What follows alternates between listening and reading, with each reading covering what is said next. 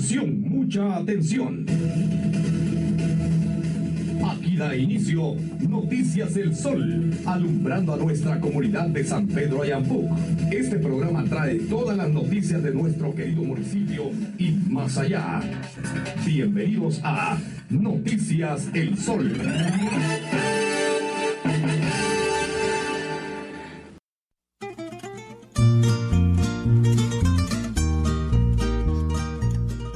Que va a estar permitido el ingresar a los diferentes cementerios. Pero obviamente van a haber restricciones. ¿Qué tipo de restricciones? Bueno, que pues ponen ventas, venden alimentos, las personas pueden visitar a sus seres queridos, pero hay una mm, restricción que dictaminó el Ministerio de Salud y es que no pueden consumir alimentos dentro de los cementerios y que el ingreso será únicamente para media hora para la persona o grupos familiares que lleguen. Entonces me gustaría mucho conocer su opinión. ¿Qué piensan ustedes de este dictamen que sacó hoy el Ministerio de Salud? Y por supuesto, pues vamos a estar averiguando quién es el que va a hacer valer ese lineamiento. Y también pues avisan de que a pesar de que pues, ya no estamos en alerta con lo del COVID, recomiendan que usen gel y que usen mascarilla en la visita. ¿Se recuerdan que, por ejemplo, en el cementerio Verbena es el cementerio? Ese es donde enterraron a las personas pues, que tenían COVID. Bueno, pues ese cementerio también va a poder ser visitado sin ningún problema. Así que, pues espero sus comentarios. ¿Qué piensan al respecto? La superintendencia de bancos dijo que pues el primero tienen permiso todos los bancos de cerrar, también pues las empresas de seguros, las aseguradoras y almacenadoras. Así que si usted tenía alguna actividad programada para ese día, pues de ir al banco y de hacer algunos pagos, pues no van a haber bancos ese día, el día primero, así que pues les aviso por aquello de que ustedes quieran ir a hacer alguna transacción ese día, no se va a poder. Fíjense ustedes de que avisaron que hubo un temblor.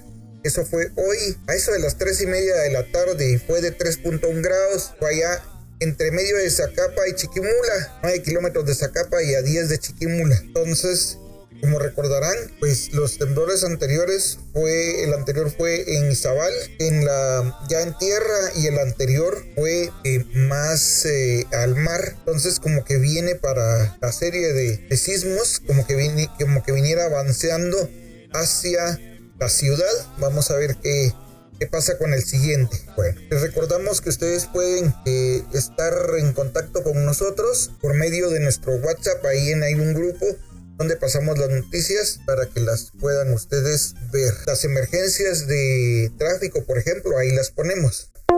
Pues hoy captaron a estos agentes de la PMT robándole su mercadería a una vendedora de verduras, eso en Cobán. Entonces se puso muy candente el tema porque miren la forma de operar y miren ya ahí ya solo le tiran las cosas, salen huyendo. Miren, seis agentes para asaltar a una pobre vendedora de verduras. Y cuéntenme qué opinan ustedes al respecto. Porque una cosa es que no la dejen trabajar y otra cosa es que les roben sus cosas. Yo creo que eso es violencia contra la mujer. Debería, debería de alguien denunciar lo que le están haciendo a esa mujer.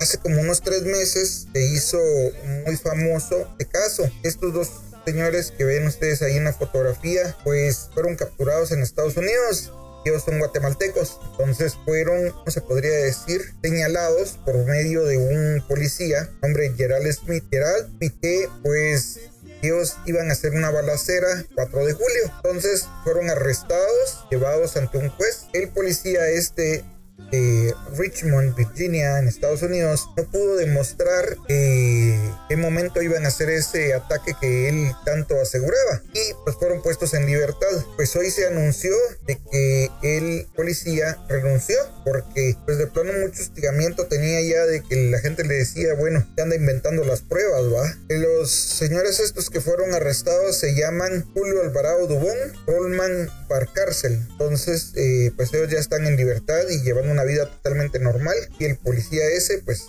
ahora sin trabajar en la policía.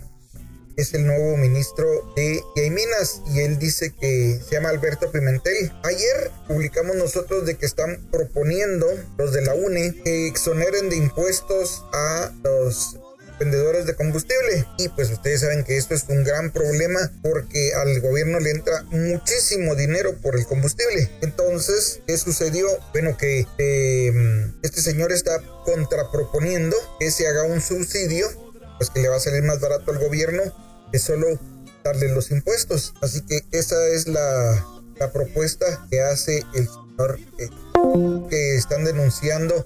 Aldo Dávila está denunciando que una obra de 41 millones. este video que lo subimos ahí a mi, a mi canal de YouTube, pues está eh, bien explicado todo. Eh, los invitamos a que se echen una vuelta. Yo de todos modos voy a dejar el link aquí arriba para que ustedes lo, puedan ir a, ver. Pero les vamos a agradecer que se suscriban al canal, que le den me gusta a este video que lo compartan de ser posible. Nosotros todos los días estamos produciendo 10 noticias y pues ponemos de primero las que son del municipio y luego pues ya ponemos las que consideramos que es, bueno que se enteren pues porque a veces uno está en grupos de WhatsApp o ve noticias en Facebook pero solo te pasan accidentes sin mayor contexto entonces hay noticias importantes a nivel nacional que pues nos las tocan y es importante que las conozcamos. Así que vamos a pasar a la siguiente. También para recordarles que está nuestro grupo de Telegram usted tiene ya sea Telegram o WhatsApp, pues ahí puede suscribirse a los grupos que tenemos. Dice usted de que hay nuevo director del Hospital Roosevelt. Ponerles aquí el titular. A ver, eh, el, ministro, el Ministerio de Salud Pública y Asistencia Social agradece al enorme esfuerzo realizado por el doctor Marco Antonio Barrientos, quien desde agosto del 2017 estuvo al frente del Hospital Roosevelt. Nuevo director del centro asistencial será el doctor Juan Roberto Castro. Realmente ocupaba el puesto de subdirector técnico. El doctor Castro es médico y cirujano, egresado de la Universidad de San Carlos, posee varias especialidades, entre ellas un posgrado, ginecología y obstetricia, cirugía ginecológica oncológica, y otras. Asimismo, ha tenido una trayectoria hospitalaria con más de 45 años. No me lo han puesto en foto, pero ya me imagino que si lleva 45 años en el hospital es porque ya está bien grande. Em, ocupando diferentes cargos como jefe de sección de ginecología, jefe del Departamento de Ginecología y Obstetricia y subdirector técnico de apoyo. Bueno, que mañana es el Día del Artista. Por si usted conoce algún artista, pues para que usted felicite en su día. Que va a haber feria del libro. Esta va a empezar prácticamente en un mes, el 24 de noviembre. Va a terminar el 4 de diciembre. Van a ser en total 11 días y va a ser en Forum Majadas. El costo es de 5 hexales eh, para las personas normales. Para personas de la tercera edad, niños y estudiantes con carnet, es gratis. Bueno, vecinos, no me queda más que agradecer su tiempo, pero pues que ustedes no pueden ver estos programas en eh, Facebook, YouTube, Twitter, Instagram, pues que lo haga en canal 54, la señal de Uniservicios. Y si usted no lo puede ver, pero pues lo quiere escuchar, Spotify, ahí está en los comentarios de, esta publicación, lo van a poder ver los, la clave Spotify o pídanosla por WhatsApp y eh, pues le cae inmediatamente a su teléfono o bien pues en el 101.1 del FM Radio Belén a las 8 de la mañana el día de mañana. Gracias vecinos por su tiempo. Les dejo aquí un par de videitos para que si no los ha visto que los visite. Gracias vecino tiempo. Y hasta la próxima.